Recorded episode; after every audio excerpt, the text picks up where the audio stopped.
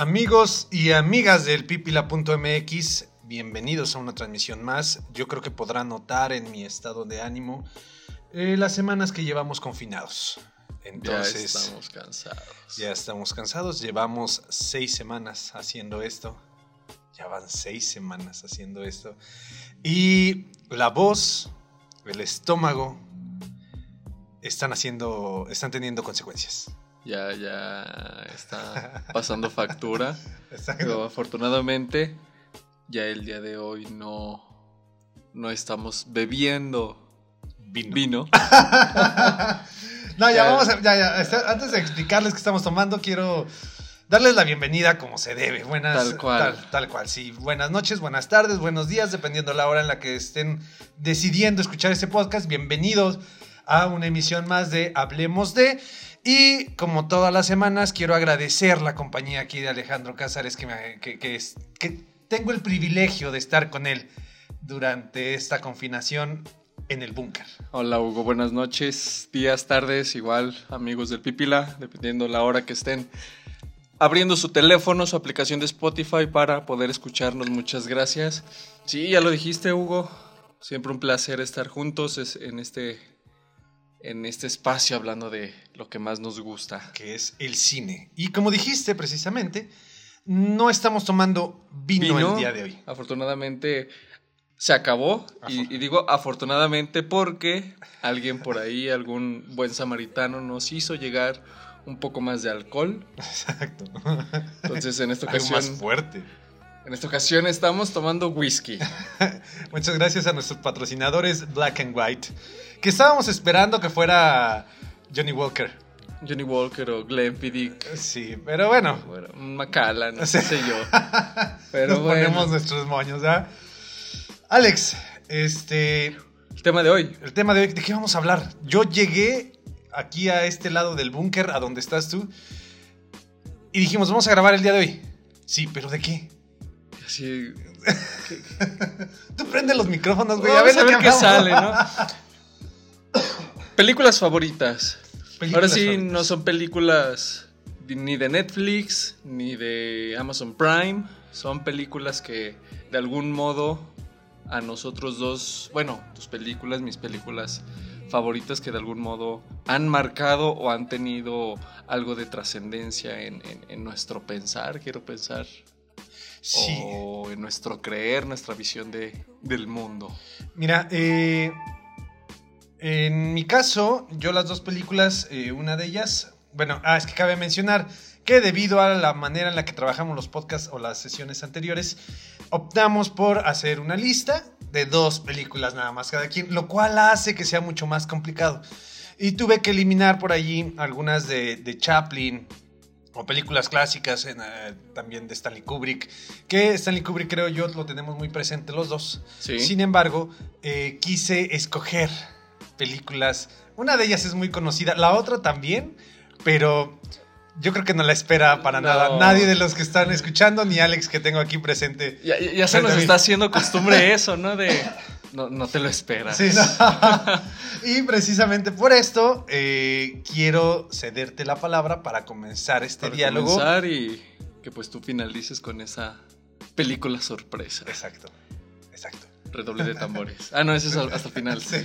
Eh, pues eh, esta lista o este episodio lo quiero abrir Ajá. con una película que, que cada vez que la veo encuentro algo nuevo. Desde la historia, desde el montaje, desde el libro incluso cuando, cuando lo leí, porque es una película basada en, en un libro. eh, siempre tiene nuevos detalles, nue- nue- nuevas maneras de sorprenderme. Y, a, a lo mejor no tanto de sorprenderme que diga, wow, güey, qué pedo, pero si digo, ah, mira, eso no lo había notado. Y sin embargo es una película a la que le tengo muchísimo cariño. Ok, antes de, que, todo. antes de que digas cu- cuál es, quiero hacer una mención importante. Es uno de los mejores directores que tenemos actualmente y que sabe, sabe adaptarse a la época. Porque Exacto. ya dejó de hacer cine, ya no se escucha que quiera hacer una película, pero está muy casado con Netflix haciendo series, desde la serie que hizo de House of Cards. House of Cards. Y exacto. después hizo Mindhunter. Y de- eh, después produjo también Amor, Sexo y Robots, algo así se llama. Amor, Drogas y Robots. Algo así Ah, se esa llama. no la Es- conozco. está muy loca, es de animación. Pero bueno, ¿qué película es, Alex? Amanecer parte 2. Muchísimas gracias, amigos del. Crepúsculo, ¿no? No, es Fight Club o el Club de la Pelea. Ajá. Em, sí, es una película que, que te sorprende. Aquí sí voy a ser muy sincero, amigos. Yo vi la película y después leí el libro. Obviamente, el libro es fenomenal. Si la película de por sí ya tiene un poco de, de violencia gráfica, Ajá. Ya este. En, la, en, la, en el libro puedes ver que es todavía más violenta y, y es muchísimo mejor. Pero no, tampoco podemos dejar de lado que David Fincher Ah, hizo un- claro. un, trabajo em- impecable con su película. Tien- Tiene esa ah, facilidad de poder adaptar bien la- las películas. Una de sus de otras, otras películas muy conocida de él es La chica del dragón tatuado. Sí. Que obviamente la película eh, inglesa, la película europea, sí es mucho mejor. Sin embargo. Sueca, creo es. Sueca. Ajá, Sí, sueca. ajá. La, la- sin embargo, la película norteamericana, la que hace David Fincher, funciona muy bien, no, no es tan mala, sí es bastante... Sí te atrapa. Eh, La a fin de diferencia, creo yo, entre el trabajo que se hizo en, en Europa al que hizo David Fincher, en este caso de La chica del dragón tatuado, que es muy recomendable. En el caso de David Fincher, algo que él tiene es su brillantez en mostrar pequeños detalles y en utilizar muy bien los efectos especiales sin que lo notes. Ah, sí, porque eso sí hay que, que reconocerle totalmente a David Fincher que los efectos especiales que él utiliza son tan perfectamente bien hechos y tan sutiles que no notas que están ahí. De hecho, una de sus películas contiene más... eh, Y eso lo estoy diciendo así nada más al aire y estoy seguro que si nos ponemos a investigarlo y indagarlo es, es real. Una de sus películas, de sus últimas películas, contiene más efectos especiales que Vengadores Infinity War. Sí. Porque eh, cualquier película que vean, esta de la chica del dragón ta- tatuado, el cabello está hecho por computadora para que a lo largo de toda la película se note que es el mismo corte de cabello, la sangre que tienen manchadas, Es las manchas es- es- también son efectos especiales para asegurarse que está todo tal cual y no tener errores de continuidad. Exacto. Inclusive también el clima. Por Ah, ahí sí. llega a ver un, una- un montaje que hicieron de cómo, cómo fue realizada algunas de las escenas en el que añaden todavía muchísima más nieve al, al- al ambiente y realmente no lo notas cuando ves la película. No, no se ve absolutamente nada, Nada. de sus efectos especiales. La red social tiene una gran cantidad también de, Sí, es, de efectos especiales. Si ven Zodíaco, Zodíaco, que es una película que no, que parece que no utilizaron ni un solo efecto especial, ni uno solo. Tiene Está llena de efectos de especiales. sobra. Sí. Y creo que e, eso es algo que me gusta mucho de David Fincher, su capacidad para hacer buenos efectos especiales, porque nosotros estamos acostumbrados a, a ver efectos especiales para generar un mundo de fantasía, dígase Vengadores, dígase cualquier película Harry de Potter. Marvel, Harry Potter, etc. Obviamente es un hecho que están realizadas con, con efectos especiales. No, no, no me digas que Thanos no existe. No. Pero David Fincher mezcla muy bien el mundo real con, con esos efectos especiales y no los notas y lo logra de una manera magistral, porque en serio, además de que no los notas, los sabe utilizar, sabe en qué momento, sabe de qué manera colocarlos. Sí, Hay una película de él que a mí no me convence del todo en sus efectos especiales, que lo hace muy bien, pero es la de El curioso caso de Benjamin Button. El enve- envejecimiento Ah, de. Brad Pitt se- me queda mucho a deber. Pero es una película También muy muy buena. muy buena. La historia es algo que también tiene David Fincher y ya una vez lo, lo habíamos platicado. Ajá. que tiene esta capacidad de contar buenas historias. Eh, aprovechándose Y- de nuestra necesidad del ser humano de, del chisme. Del chisme, exacto. Sí, es, es buenísimo para, para hacer que, que quieras saber más. Sí. Sí, y eso, eso lo logra muy bien. Pero bueno, pero ya Lo- nos estamos sí, desviando. Como, Estamos- como siempre, ¿no? Este, sí, el club de la pelea. Digo, eh, esta idea de la persona suburbana, Ajá. de los suburbios o de la ciudad, más bien que le gusta trabajar, que se encarga de tener todo debidamente ordenado en su casa, que, que ya no le hace falta Y- materialmente, pero, Materialmente pero se entrega a eso, a esa vida material de algún modo. De hecho, tiene una crítica social muy interesante. Porque precisamente él habla de todos esos, todas esas cosas de la, de, de la cultura de- del consumo Sí, y de cómo vas comprando cosas que ya ni siquiera necesitas y no por quedar bien contigo, sino por quedar bien con, con, los demás. con los demás, exactamente. Y esa es uno de los puntos, uno de los pilares de esta película. Por ahí hay un diálogo que, que comparte cuando están en el bar, que están compartiendo ahí sus cervezas, sus cheves, después de que explotó el departamento de el narrador, porque cosa curiosa, nunca se sabe el nombre del personaje principal. Ajá. Todo momento es el narrador. Eh, en, en- en ese momento le dice, las cosas que posees terminan poseyéndote. Sí. Ah, Y- La, la- la crítica, la verdad, es tremendamente buena. Y es que no, no sé si decir que te sientes identificado, pero sí te pega muchas cosas de las que dice. Sí, Porque quieras o no, en esta sociedad que vivimos actualmente, de que vemos comerciales, publicidad de mil y un cosas, eh, se enfoca principalmente la publicidad en este eh, intento de, de querer mejorar, entre comillas, tu vida. Y después terminas comprando estos pr- productos y dices, no, es que eh, ya tengo el COVID-19 y ahora quiero el COVID-20. O algo por el estilo. ¿no? ya tengo el iPhone 10 y ahora quiero el iPhone 12 y lo acabo de comprar. Y terminas dependiendo completamente también de estos De- de- aparatos. de y esa situación, de esas exacto. situaciones. de querer consumir. Ajá. Sí, y es hermosa la película. Y hay, hay algo que, que no me había fijado la segunda vez que yo la La primera vez que la vi, pues la vi, era adolescente. Pero la segunda vez que la vi, me di cuenta que el montaje es lento, que no es muy ágil. Sí, no, va, va- va muy despacio. Y lo más curioso es que desde el principio eh, te dan estas pistas. Porque, oh, spoilers.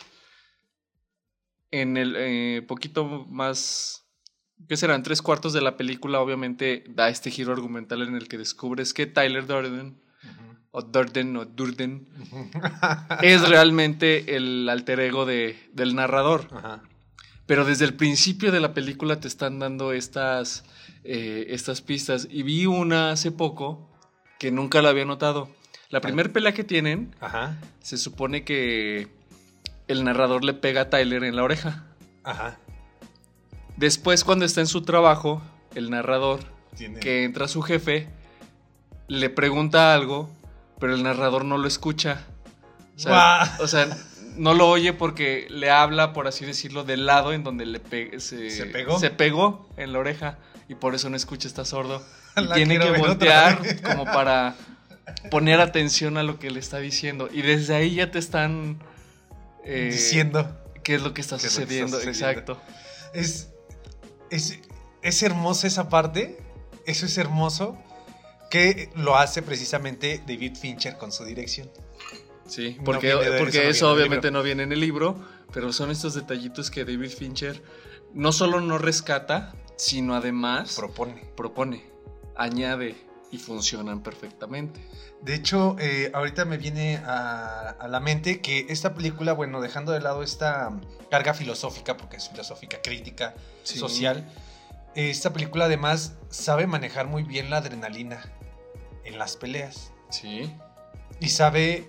Me, me encanta eh, cuando dice la primera regla del club de la pelea es, es, no hables. no hables del club, de, la, pelea. Y me doy cuenta que nadie está siguiendo esta regla porque ya somos un chingo aquí. y habla de esta parte, eh, esta pues sí, psicológica, esta parte psicológica en la cual eh, ya, ya se han hecho dinámicas eh, en donde las personas deben de romper o golpear algo para liberar la tensión Sí. y es como se genera y como crece este club de la pelea para después convertirse en un ataque al sistema. Al sistema social, económico, Económico. ah, al cual estamos encadenados, ¿no? Que en esta película tiene un efecto especial que no es tan bueno, que es cuando se dispara. Se ve Ah, medio sí. raro. Ah, ah, ve- En esa parte. Es que le añaden los efectos especiales. Ajá. Porque en realidad, eh, cuando se dispara a este Edward Norton, Ajá. le soplan con un. Bueno, utilizan, no sé si una aspiradora o una, una sopladora de hojas. Para, Para mostrar ese efecto como de si la boca, la cara se le deformara, por así decirlo. Ajá. Y nada más añaden los efectos del disparo. Ok. Bueno, pero si, lo, si la volviera a hacer David Fincher, hoy en día no tendrían ese Sí, problema no. para nada. No, no, no. Pero sí, es una película muy buena con un reparto de primera. Ah, sí, a eso Edward sí. Norton. Edward Norton, Brad Pitt, Pitt, está Elena Bonham Carter, Carter. por ahí aparece Med Love, Ajá. que es un, no sé si comediante o empresario ahí norteamericano también muy famoso. Y obviamente está Jared Leto, Jared. Leto. Digo, desde, desde entonces estaba haciendo películas, por ahí quien no sepa, Jared Leto es una persona ya muy grande que Sí. ha de estar en sus 40, ya Pero no pegándole se a los le nota. 50, no se le notan. Lleva Sí. haciendo películas desde años atrás. Que desafortunadamente tuvo, tuvo un papel que hizo que mucha gente lo odiara, que fue el Guasón. Pero no fue su culpa, yo insisto, no fue su No fue culpa. su culpa, fue, Fue la productora. que querían a fuerzas meter a un guasón. Es uno de los mejores artistas, no estoy diciendo actores, artistas que tenemos hoy en día, porque es músico, es cantante, es, Es eh, modelo. diseño, modelo, diseño de, diseña, le, le encanta esta parte del diseño de moda Sí. y tiene un estilo muy extravagante, pero que al final de cuentas termina siendo tendencia también. Entonces, eh, sí lleva mucho tiempo haciendo... Valoren su haciendo- trabajo, digo. No, no solo se basen en, en, en Joker. en el guasón. Ajá. Lo mismo con Robert Pattinson. No se basen únicamente en Edward Cullen. Sí, de tus películas favoritas. Claro. Precioso Edward Cullen. pues sí, esa es mi recomendación. Fight Club, el club de la pelea. Si por ahí también pueden leer el libro, léanlo. Ya también hay una segunda parte del libro. No es una novela como tal, es más una novela gráfica tipo cómic. Y igual funciona bastante ¿Sí? bien. Digo, no, no, no esperes, uff, el boom que tuvo la primera entrega, pero creo que cierra muy bien la, la historia. Muy bien. De hecho, ahorita, antes de pasar a mi recomendación, recordé eh, esta, La Naranja Mecánica, También. porque de alguna forma u otra, no sé, los vinculó mucho. A pesar de que las historias no son tan similares, ni siquiera es una crítica. Creo que son de las pocas películas que están basadas en un libro Ajá. y que funcionan realmente Sí. bien. Y bueno, otra, otra que también está basada en películas, en libros, y que está muy bien hecho es Perdida, que ya hablamos de ella, también dirigida Perdida. por David Fincher. Pero sí son contados los libros que están muy bien adaptados. Incluso en el caso de La Naranja Mecánica, yo me atrevo a decir que prefiero mucho más la historia de la adaptación de Stanley Kubrick. Ah, sí, totalmente. Y, y que igual hay que comentarlo como lo comentaste en la en Perdida, que tiene como Sí. un capítulo extra que da un extra todavía muchísimo mejor a, la, a la historia. Igual, La Naranja Mecánica tiene por ahí un capítulo extra que Stanley Kubrick omitió por completo. Totalmente, así descaradamente dijo, hasta aquí voy a hacer la, la historia y, en serio no, no deja rastro de que haya una parte más. Y justamente es esa siguiente parte que te dice, ok, ¿qué pedo con esta historia? sí. O sea, te, te- en- entiendes que en realidad, y ya lo habíamos comentado en alguna ocasión, Hugo, la naranja mecánica realmente es una historia de un muchacho que está pasando por la adolescencia, que está madurando y es todo. Sí, y al final del libro ha- habla de eso. Exacto. Ya cuando ya es grande y dice, ah, neta, yo hacía eso. Casi, casi, o sea, no es Casi, lo que casi, dice. sí, ¿no? Pero si es, no, es que ya no se me antoja. Ya no me interesa hacer eso. Yo ya pasé Sí, por no. eso. Ustedes sigan. Casi, muchachos. casi de... No, ni siquiera es eso. No. No, porque siguen el desmadre. Sí, siguen el desmadre. Y por ahí dice algo de... En algún momento. Ahora no. Pero Ajá. en algún momento. Pues ya. Algo sí así. sí es cierto. Bueno, Siguiente recomendación. siguiente recomendación. Eh, aquí va a haber algo repetitivo. sí, ya vi. Pero esta película yo siempre la he considerado mi película favorita en la historia del cine contemporáneo. Y tengo otra película que es eh, Tiempos Modernos de Charles Chaplin, pero por cuestiones de facilidad de encontrar... tan- Digo, al final de cuentas, la idea no es que la, la- la vean como tal en Netflix, pero si, les llama la atención, pues que sí la busquen en algún lugar. Y entonces... Cuevana. Cuevana, donde, donde, la, donde la plataforma que ustedes Genula. prefieren- Gnula. la plataforma que ustedes eh, prefieran. Y Tiempos Modernos va a ser complicado que la encuentren de Charles Chaplin. Por eso no la incluí en estas dos películas. Pero esta película del cine contemporáneo fue la que me hizo todavía apasionarme más por el cine porque es una película que te... Cuando te das cuenta cómo la hicieron, porque todas las escenas son hechas sin pantalla verde, Sí. Sí, no, no, no. casi no, Casi es, no. es muy poco. Igual es muy, muy poco. El tren que va en la calle realmente se hizo un tren que tenía que pasar por las calles y lo único que agregaron por computadora Fue fueron el- los desastres que iba dejando el tren- concreto, el exacto. Pero- ¿Ya por ahí saben cuál es? ¿No? Ok, sigue dando y me hizo todavía apasionarme más por Christopher Nolan. Es de esta trilogía que hizo, que fue aparte del Caballero de la Noche. Porque él tiene su trilogía del Caballero de la Noche, que es Batman Inicia, El Caballero de la Noche y El Caballero de la Noche Asciende. Pero tiene otra trilogía que es eh, Memento, El Gran Truco, y que cierra con El Origen, Sí, que es precisamente la película que yo quiero recomendar. el origen. El Origen, con Leonardo DiCaprio, Tom Hardy, Tom Hardy. este, Joseph Gordon-Levitt, está Ellen Page. No, tiene Ellen un reparto también sí, impresionante. Es muy bueno. Sí. La verdad es que se hace de actores. Es Christopher Nolan, ¿no? Digo, creo que más que él se haga de actores, los actores quieren trabajar con él. Pero Sí. él tiene su, su. ¿Cómo decirlo? Su, su agenda, su equipo, su reparto de oro, ¿no? Sí. Michael Caine. Michael Caine, desde Siempre, ahí ya. siempre está, o sea, En todas sus películas. podrá dejar de trabajar con este Christian Bale, podrá de- dejar de trabajar con, Tom Con- Hardy, podrá dejar de trabajar con DiCaprio. DiCaprio, podrá dejar a muchos actores, pero, Pero, con Sir nunca Michael Caine. siempre nunca. va a tener a, a Michael Caine. Y de hecho, tengo entendido que va a salir en Tenet otra vez. Sí, creo que sí. Y por ahí en Tenet, justamente también sale este Matthew McConaughey, Ajá. con quien trabajo en Interestelar. Como Sí. que le gusta repetir por lo menos en una película. Sí. Sí, a, excepto, a excepción de Leonardo DiCaprio. Yo creo Hasta que. ahora no, no se ha visto. Capaz que por ahí aparece en Tenet, quién Sí. sabe, ¿no? sí, es Entonces, el origen. El origen. Una película que quiero resumir así de rápido. Es una película que habla de un sueño dentro de un sueño dentro de un sueño dentro de un sueño. De un sueño. De un sueño. de una cucaracha Eh, eh, gigante. Es como el, el, el, el sueño orgasmeado de este eh, Martin Lu- Luther King. Luther King. Soñé que tenía un sueño. Con esta tecnología que es, es verífica, es verídica. Sí se intentó desarrollar una, te- una tecnología en la cual las personas pudiéramos compartir sueños para hacer un entrenamiento militar, sin embargo no se pudo llevar a cabo. En la película de Christopher Nolan sí lo logró llevar a cabo. Obviamente, ¿no? Sí. Una película. que claro desde, que va a poder. desde el principio empieza como a destantearte en cuanto a tiempo, o sea, no sabes qué está pasando, qué pedo, a dónde ¿En qué- estoy. ¿En qué momento estás de, de- del tiempo real o del tiempo de sueño, etcétera, no? Sí, hasta que ya te empieza a explicar y este pues terminas inmerso en una historia totalmente compleja que en realidad se basa en algo muy sencillo. Christopher Nolan la, la, la hace compleja, pero simplemente es la historia de implantar la idea en una persona. Es, es lo único.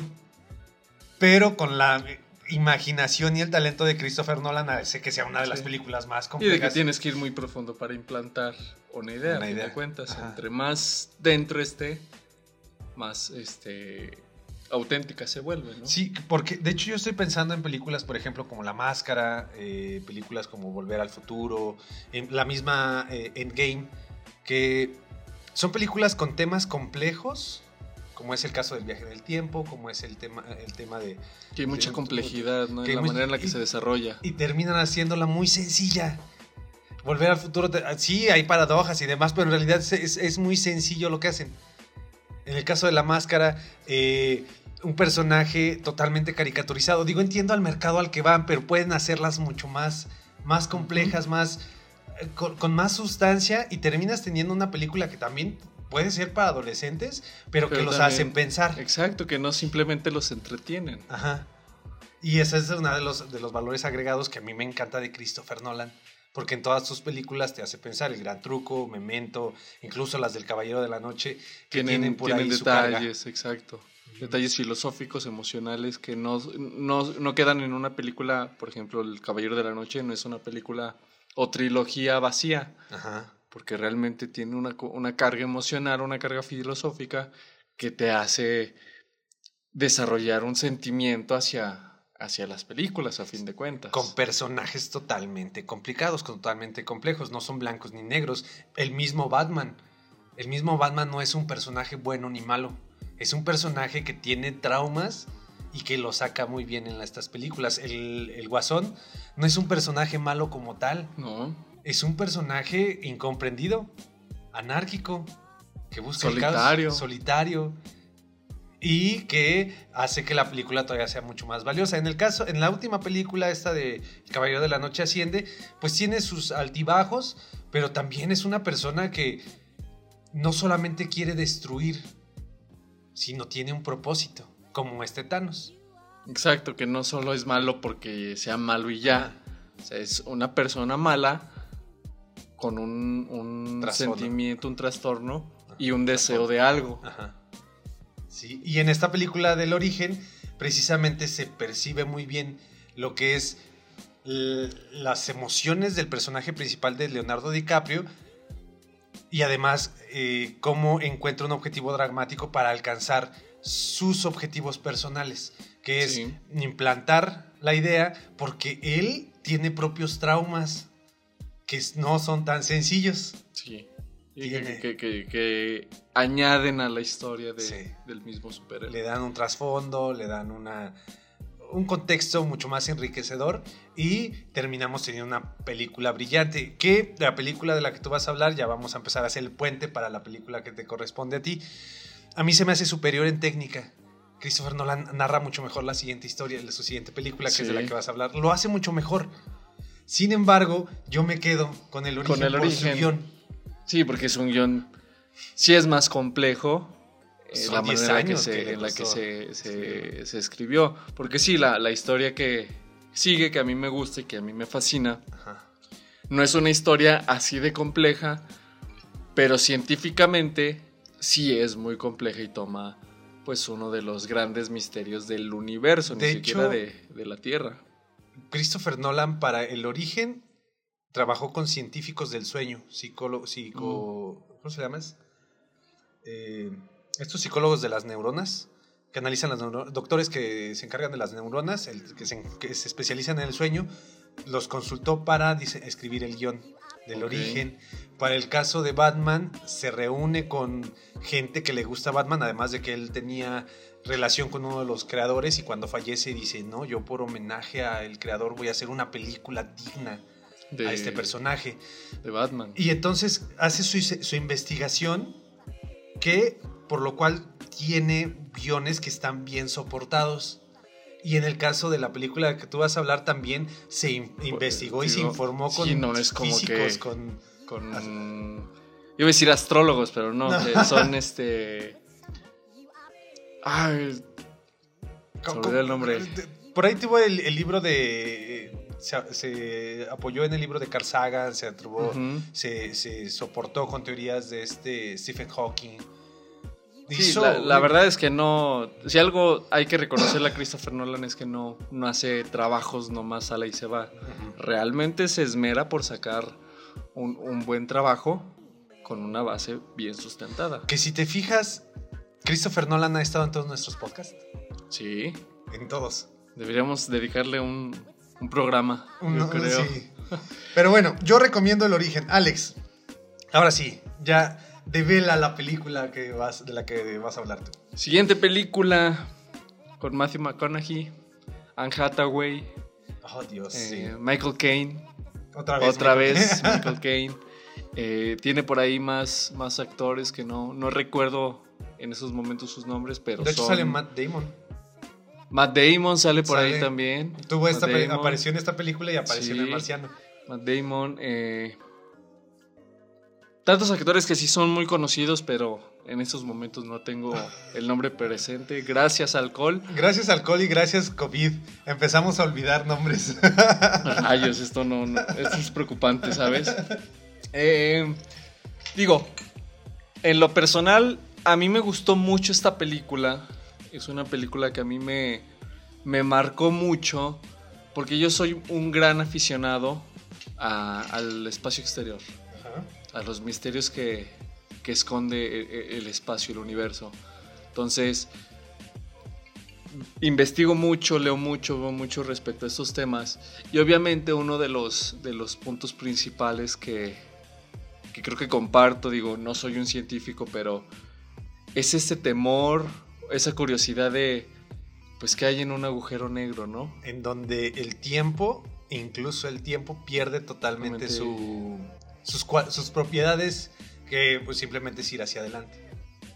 El tiempo va hacia adelante, Va corre hacia adelante, adelante. no tiene otra, no tiene otra, otra dirección. No y puedes, los- puedes alentarlo, puedes hacerlo más rápido, como dice en la película, pero no puede ir hacia atrás. Y en el caso de los agujeros negros, eh, si uno llega a investigar un poquito, incluso en los agujeros negros, eh, se, e- es tan desconocido que las propiedades físicas desaparecen ahí.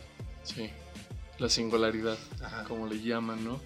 Eh, Interestelar, Interestelar. esta película con Matthew McConaughey que creo que a, a- a toda la gente le pudo más esta, esta representación de la relatividad. Creo que fue lo que la, lo, lo que la gente eh, mantuvo más en sus memorias después de que salió esta película, pero creo que el punto principal fue haber, haber logrado de alguna manera demostrar cómo funcionaría, por así decirlo, una cuarta dimensión. Sí. Una, una cuarta dimensión, cómo, cómo es, es, eh, se puede representar físicamente el tiempo, Ajá. por decirlo de alguna manera. Que, que además tiene una brillantez en guion. Con eso. Que es eh, eh, lo que se conoce como planting y después este recompensa. Sí, Que durante todo el principio de la película es una serie de, de plantings, de cosecha, Ajá, de, de, de sembra- detalles, ¿no? detalles que, que van te dejo aquí, que te voy poniendo por allá. Y cuando los empiezas a cosechar, cuando los empiezas a recolectar, dices, no mames. Todo eso, o sea, Todo es un círculo. Se, se cierra el ciclo, por así decirlo, ¿no? Soy tu fantasma. ¡Ah, no! Bueno, no Quédate. eso, que sí. E incluso también por ahí recupero. Cuando están entrando al agujero de gusano, que está eh, Miller Ajá. ve cómo se deforma el, el espacio y dice el primer apretón de manos, y realmente es Cooper, Sí. a fin de cuentas. Entonces, son, este, eh, eh, son estos detallitos que creo que igual, Christopher Nolan es tremendo, es un... Ya, chúpale las bolas, Alejandro. No, ¿te imaginas poder diseccionar su cerebro, ver cómo funciona su... sus neuronas? A fin No, de no has- cuentas? ¿No, ¿No has visto el video que ya recomendé en un momento cómo escribe Christopher Nolan? No, no. habla, de cómo escribe eh, Memento y marca una, una paralela y, en do- y, al- y dice, este es el principio, este es el final de mi, de mi película, pero este es el principio y este es el final de mi historia. Y me encanta cómo hace todo, todo el planteamiento. Dice, así fue como Ok, yo le vale. escribí. Y, Lo voy a buscar.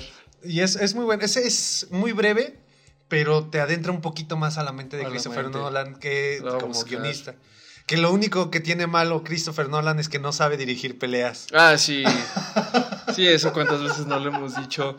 Esa pelea con entre este Cooper y el Doctor Mann es mala. Las peleas en el El Caballero, de, la de la Noche. Son pésimas. Sí, la verdad es que Christopher Nolan no es un director que se caracterice por mostrar violencia en sus películas. Busquen eh, principalmente las peleas del Caballero de la Noche Asciende. en donde están en la azotea Gaptuba Ah, de Batman peleando. sí. Que, que hay un extra así que dice, oh, ¿qué hago? Oh, me caigo. Ah. No, simple- no le no lo golpean, no sucede nada. Simplemente se tira al suelo así. ¿Qué pedo con este güey? Y cuando tienen a Robin, ya no es spoiler, todos sabemos que eh, Joseph Gordon-Levitt es, es Robin. Robin. Cuando Batman va a rescatarlo, también la misma situación. No, cuando hay explosiones así de que no me dio la explosión, pero ya me voy a tirar y me voy a quedar muerto. Sí. Y, y me recuerda también un poco esta escena de los Vengadores. Ajá. Cuando ya todas las cosas se están empezando a poner muy tensas. Ajá. De que ya los están venciendo. Esta parte en la que Hawkeye se queda sin flechas. Ajá. Se lo quita uno de los extraterrestres. Y hace como una liana para poder eh, escapar. Y atraviesa una ventana. Entonces rueda en el piso y se queda tirado así de, oh, como si se hubiera pegado en la pierna o no sé. Se me hace totalmente absurdo, ¿no? Me acuerdo y en serio digo, no puede ser. ¿Qué le sucedió? No, no entiendo. Se pegó en la pierna y ya, y por eso se quedó tirado así de, ay, Dios mío. Pero bueno, sí, las peleas de Christopher Nolan no son lo mejor. No, Lo mejor del. Eh, no. No. Entonces, Que afortunadamente en Dunkirk no tuvo ninguna pelea. ah, sí, por fortuna. sí, por fortuna. Este, sí, Interestelar. Digo, la- la- las actuaciones sí. Sí son muy buenas. La de- escena en donde recibe el video. de, de de su hija. Te puede muchísimo. Sí. Yo recuerdo que fui a verla al cine eh, y me, me- me- me impactó. Salí yo de la sala así como de. ¡Wow! Sí. O sea, me explotó por completo la mente. Y es que ya, ya llevaba viendo varios, no memes, porque en ese entonces no era tanto el meme, sino eh, ilustraciones de la línea del tiempo Ajá. y de reacciones de otras personas que decían es que es un peliculón. Dije, voy a verla, necesito ir a verla, voy a darme el tiempo de ir a verla al cine. Y vaya que valió la pena. Que si quieren verla, cabe mencionar, la gente criticaba o se preocupaba por la duración de Endgame. Esta película tiene la duración de Endgame. Tres horas. sí, o sea, es de esas películas y no la sientes. Tampoco la sientes. Después de la exacto. mitad, después del punto medio, cuando empiezas a tener todas estas recompensas, en vez de decir, güey, ¿cuánto tiempo llevo? Empiezas a sorprenderte durante toda esa parte de la película. ¡Wow! No mames. Creo que justamente es a Oh, partir wow". de, de cuando están en el, en el planeta Miller. Ajá. Sí es planeta Miller, ¿verdad? Que dices, wow, unas olas gigantes, qué Sí. pedo, qué verga. y justamente hay una base científica para decir, es que sí es posible. O sea, imagínate, aquí las olas son, eh, en la Tierra son controladas por la, la gravedad de la Luna. Ajá. Ahora, imagínate que en lugar de la luna hubiera un agujero negro. Pues es obvio que vas a tener olas gigantes. Entonces, realmente esta película no está hecha nada más. Porque sí, todo tiene una base científica. Y, y retomo, la, la teoría de la relatividad aquí es demostrada de una manera simple, sencilla, pero te puede. Muy digerible. Y Sí, y, te puede. bueno, dejando de lado todas estas cuestiones eh, científicas, eh, físicas, física cuántica, eh, tiene una base emocional totalmente esta película. Sí. Es, el, amor, El amor, pero no es el amor de pareja, es el amor pa- padre e hija. padre e hija. Y es, ah, no sé, combinar estas dos cosas, los, sen- los sentimientos con la, con la ciencia a mí se me hizo hermoso. Se me Sí, hizo eh, hermoso. y parte es- de la naturaleza humana, ¿no? Ajá. Creo que igual merece la pena luego platicar ahorita que mencionas este, este punto.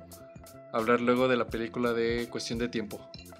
Cállate, no, no puedo hablar de esa película. ¿Cuándo la viste? No, ya tiene tie- mucho tiempo que la veo y sí, me saca lágrimas también. no, esta Me película... hace, me- me puede, me, me, me- tengo choques emocionales Sí. muy fuertes.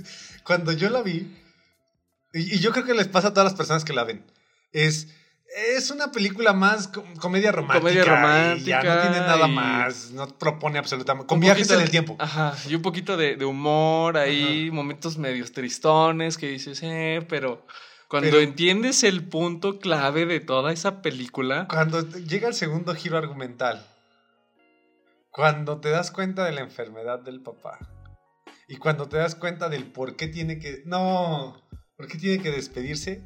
Yo la acabo de ver hace tres semanas, un mes a lo mucho. Sí. Por segunda, te- tercera vez la vi. Y. De hecho, la estaba viendo yo con mi hermana. Estábamos mi hermana, mi roomie y yo. Y esta- estaba en la televisión, en uno de los canales de cable, de cable. Y estaba la película y dijimos, ah, pues vamos a verla. Yo les dije, sí, esa es buena, y bla, bla, bla. Y mi hermana, cuando termina la película, dice, ah, es buena. Y mi roomie dice, ah, sí, está entretenida. Tú llorando, ¿no? Yo me levanté, tomé un cigarro y me fui a la azotea a llorar dos horas. ¿Cómo que es buena?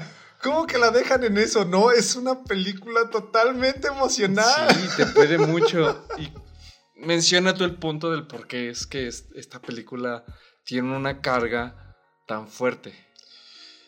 Lo del papá. Sí, porque es la película lo que me alguna vez me platicaste. Realmente la- lo importante aquí no es la relación amorosa que tiene con su esposa, sino la relación de amor Con su papá. con su papá. Y cuando se tiene que Cuando están jugando su último juego de, de, de De tenis, ping-pong. de ping pong, de tenis de mesa. Que, le, que él le dice, es que este es el último. Y entonces él dice, ok, vamos a romper una regla. Y se vuelven a meter a- al, al closet, Al a- closet para viajar. para viajar a un momento en la playa, papá e hijo Juntos. Dice, pero es que eso no debemos de hacerlo. Vamos a romper una regla. Pase lo que tenga que pasar, vamos a despedirnos bien. No, no, no, no, no. No, y, y Sí, me encanta es- también es- el mensaje es- final que dice, es que él me decía, vives un día y vuelves, y vuelves a, repetirlo. vivirlo disfrutando todo lo que pasa. Y después él dice, no, aprendí a disfrutar cada momento sin tener que volver a repetir. Y ya tengo mucho sin volver en el tiempo. Ah, es hermoso. Ah, no. Sí. Pero bueno, Interestelar, mi, recomendación. Véanla, eh, no está en ninguna plataforma, posiblemente puedan encontrarla ahí en Cuevana, no lo sé. Eh, Eh, creo que sí está en YouTube. Pueden rentarla. Ah, bueno, YouTube, una, O comprarla una en opción. YouTube. Este, sí, yo aquí sí recomiendo totalmente, véanla, si pueden, en una buena pantalla, Sí. si tienen un proyector, pónganlo. Con un equipo de sonido bueno. porque Buenísimo. también, eh, Y, y es algo que, que- que mencionamos a- el, uno de los episodios pasados. Hans Zimmer aquí se encargó de hacer. O sea, Christopher Nolan le dijo: De esto trata la película.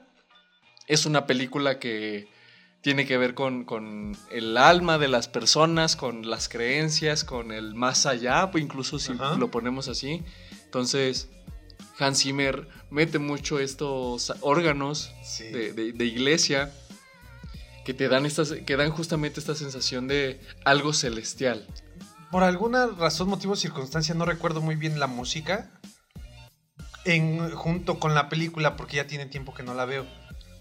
Pero en la mezcla se llega a saturar un poco, ¿verdad? Con la intención Sí. de sentirte inmerso. Sí, Sí, ¿verdad? En algunas no partes sí. Inclusive también por ahí en el, el planeta Miller salió el, el- el- como el dato curioso de que se escuchan como los goteos, unas gotitas de agua.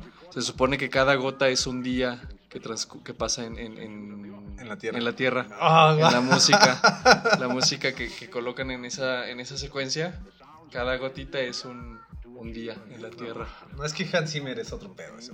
Sí, es que Ay, tremendo. Conozco a gente que, que dice que solamente mezcla ruidos.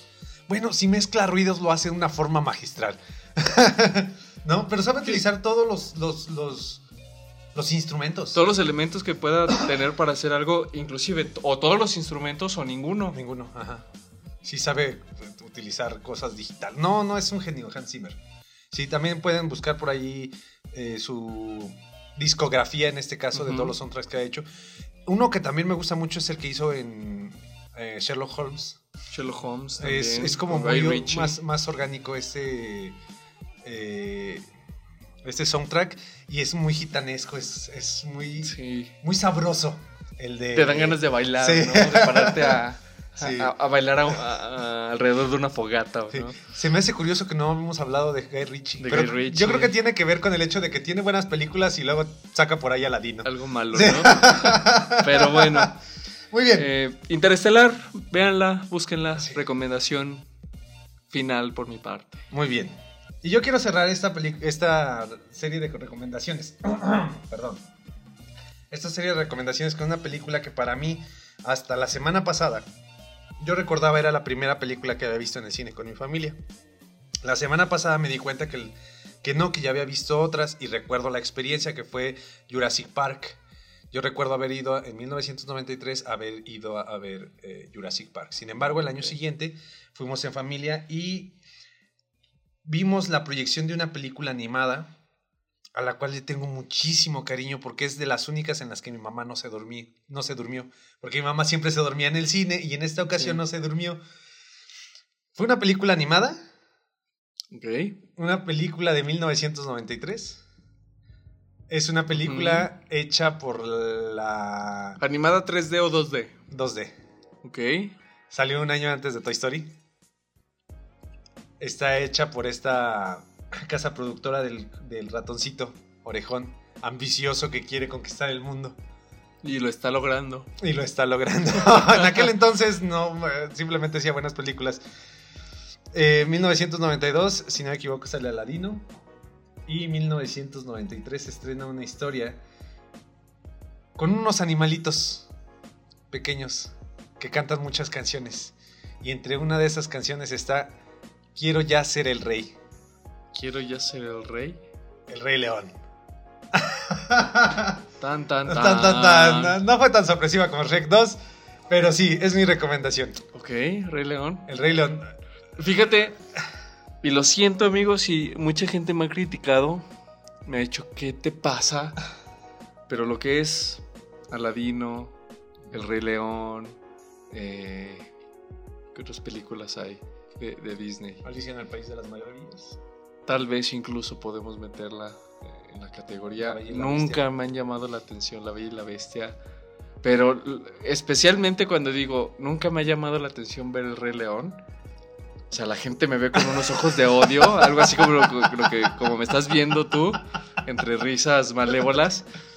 Discúlpenme, la verdad, nunca me ha llamado la atención. Pero sí sé que es un peliculón y sí sé que mucha gente le tiene no solo respeto, sino mucho cariño, mucha carga emocional. Es una película basada en una novela de, este Shakespeare, de Shakespeare. Eh, es la primera película que saca. No es la primera película que mata a un personaje. La primera película que lo hace es Bambi, Bambi. Que mata a la mamá de Bambi, pero no se ve en la pantalla. Y en este caso, Mufasa sí se ve tirado y muerto. Y de hecho, todas las eh, canciones me encantan las de esta película. Eh, la evolución del personaje de Simba, que a, pesar de que es muy corta, es, muy rápida. Porque tienes que, primero, derrumbarlo, tienes que destruirlo por completo porque tienes en mente que tú, tú mataste a tu papá. Y después te enseñan a, vivir con, con todo esto, pero no a aceptarlo, sino a ser feliz y olvidarte de todo y dejar el pasado atrás. Y después tiene, que, tiene otra evolución en la cual, eh, no, viviste algo y el pasado duele, pero con eso tienes que aprender a vivir. Y después regresa e intenta recuperar su reino. Y lo logra con escenas muchuscas, con de los personajes más recordados en cuanto a este, estos eh, eh, comedy reliefs eh, que es eh, Timón y Pumba, que incluso después tuvieron su propia eh, película serie y después su película. Sí, sí recuerdo eso, que salía en Disney Channel o sí. ahí en el 7 los domingos en la mañana. sí, pues sí, a mí me encanta, me encanta el Rey León y la vi una y otra vez, a pesar de que después pasó el tiempo y ya era un adolescente maduro con un futuro eh, bien eh, diseñado que veía todos los días Shrek y después veía todos los días Buscando a Nemo. Mi primera película que me encantó y que yo no... Eh, tengo por ahí un libro, una novela gráfica adaptada y fui al cine a ver la versión entre comillas la live action y también salí fascinado de la sala a pesar de que es mala porque eh, le tienes un cariño. Porque le tengo un cariño. Exacto. Me encanta, me encanta el Rey León. Y está nuevamente con, un, con, un, con una intención extra. No solamente recomendarles el Rey León por recomendarles como lo hice con Rec. No, es una intención extra. Está bien que el cine es para pensar, para este, que nos deje una lección, para reflexionar, Sí. pero también para sentir, Para sentir, Para sentir. exacto. pero también para entretenerse. Y, a hay veces películas ni, muy bien- y a veces ni siquiera un mensaje, simplemente para sentir y le tienes una carga emocional, un- una carga de cariño y ya con eso es suficiente. Entonces, en esta época que estamos encerrados, estamos eh, sin muchas cosas que hacer, creo que es buen momento de sacar del baúl todas estas películas Películas, sí. que les tenemos un, un gran cariño y que a lo mejor las descubrimos cuando éramos niños y entonces vale la pena eh, revivir momentos ya sea con películas de Disney, con películas de DreamWorks, con películas de Illumination, eh, de Studio Ghibli, algo que nos ayude a pasar el momento de un poquito más tranquilo. Exacto. Por ahí voy a sacar yo creo la, la de Vacas Vaqueras. Ándale. Yo le tengo, ¿Sí? eh, ¿Sí? yo le tengo mucho Sí. cariño a esa, a esa película porque mi hermana, la más chica, Ajá, le gustaba mucho ver esa película. ok. Diario, diario la ponía. Yo llegaba de la, de la secundaria y le estaba viendo a mi hermana más chiquita ahí en la casa. Y teníamos que aventárnosla toda la película porque si la quitábamos se enojaba y se ponía a llorar, hacía berrinche. Entonces, sí fue una temporada, yo creo que de un mes, mes y medio, si no es que más, que en serio, diario ponía la película, Las Vacas Vaqueras. Y nos aprendimos las canciones que salían y los diálogos y todo. Y obviamente pasa el tiempo de en algún momento te aburres y de ya, Dios mío. Ajá.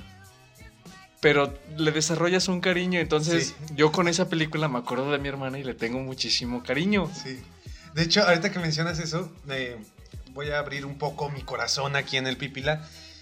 Yo tengo un sobrino al cual le llevo solamente, serán nueve años, ocho años les llevo, le llevo de, De edad. de edad.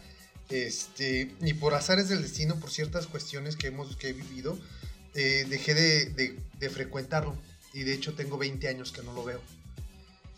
Él vivió con nosotros una época, por unas situaciones que vivió mi hermano, y la película que él veía de esa manera era la de los Rugrats. ¿Cuál de las dos? La ¿En. París? Ah, la, la que se pierden en el circo, ¿no? Ajá. Sí. sí, ya sé cuál es. Y la veíamos todos los días. Y, y de esas que dices, es que ya estoy hasta la madre de esta película, ya me tiene. Pero ahí estás viéndola. ¿Te gusta? Y te gusta al final de cuentas. Entonces yo creo que la voy a buscar para recordar eso. Porque sí, precisamente, Momentos, ¿no? pues 20 años sin verlo. O sea, yo interactué con él dos años más o menos. Sí, se volvió parte de, Y de, entonces... un- de una época, de una, de- de de un una parte de tu vida. Exacto. Bueno, entonces mi recomendación con la que cerramos es El Rey León, pero todas esas películas que las pueden hacer sentir y recordar algo de su infancia, que más que eh, a lo mejor los hagan pensar en cuestiones eh, filosóficas o sociales o algo por el estilo, más bien que los hagan recordar y los hagan volver a sentir lo que eran cuando eran niños. Cuando eran niños, exacto. Pues ahí están la- las recomendaciones, Hugo. Club de la Pelea Interestelar, El origen y El Rey León. El Rey León. Muy bien, Si quieren, véanlas, si no, pues no hay pedo. pero Igual, escúchenos, eso sí. Escúchenos, por favor. Por favor. Sí. Y si por ahí hay alguna alma caritativa, nos estamos quedando sin alcohol. Si gustan mandarnos agua, No, no, no necesito agua, la verdad. Yo creo que alcanzo a sobrevivir con alcohol y creo que nos conserva- conservamos mejor. tontos pero mejor. Vino entonces, porque refresca muy rico el vino. Sí. Frío en esta época y, y alguna botana, algo porque ya hace hambre, Hugo. Sí. Ya hace hambre y digamos que los aguacates que están en el refrigerador ya no se ven tan buenos y no me quiero arriesgar. No, señor Pipila, acuérdate de nosotros, aquí estamos. En la antorcha, la antorcha prendida. Sí. Aquí a, a pie de cañón, por favor. Una despensa, algo. Sí, cigarros para negociar aquí. No, nada más somos nosotros dos, no podemos negociar, ¿no? Ni eso. En la cárcel, por lo menos los cigarros. Sí, sirven se me de algo. Aquí ni eso. No. Yo ya no fumo. Ay, Ya valimos tres hectáreas aquí. Pero bueno. Bueno, Muchísimas gracias, amigos del pipila.mx, por regalarnos estos más de 50 minutos de su, de su de tiempo. su tiempo. Y recuerden, si para cuando sale este salga este podcast todavía estamos en cuarentena, que existe una gran posibilidad, porque que no, hay sí. que, no hay que ser científicos para, para deducir que esto puede alargarse hasta junio. Este, Julio. Julio. Voy a pasar mi, mi, mi cumpleaños aquí en cuarentena. Sí, vamos a tener que hacer un pastel con lo que encontremos. Manden harina, amigos. Ándale, harina. No es mala idea. O un pastel, ¿por qué no? Si, si quieren, tienen de aquí a junio para, para mandarnos un pastel. Sí. O, no sé, polvitos mágicos. Ahorita vemos qué pedo.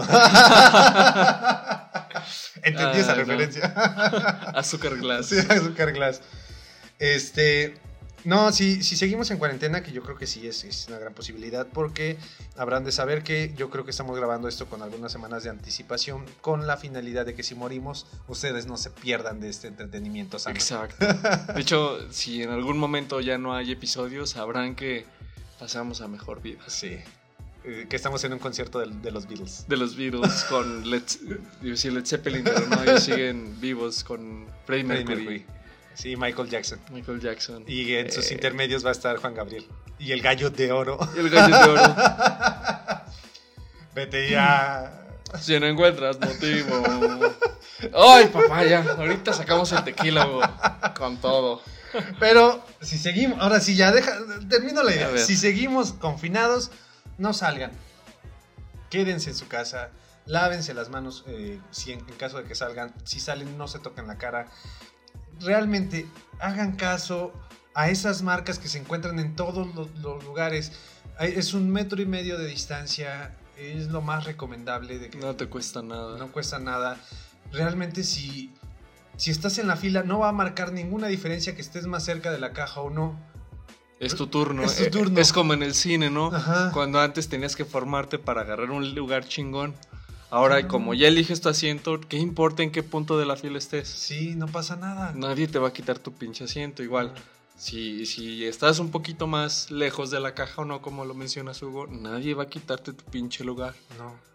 No pasa nada. Nada. Aléjate un poquito. Y eso nos va a ayudar a todos. Porque sí, parece chiste, pero es una realidad.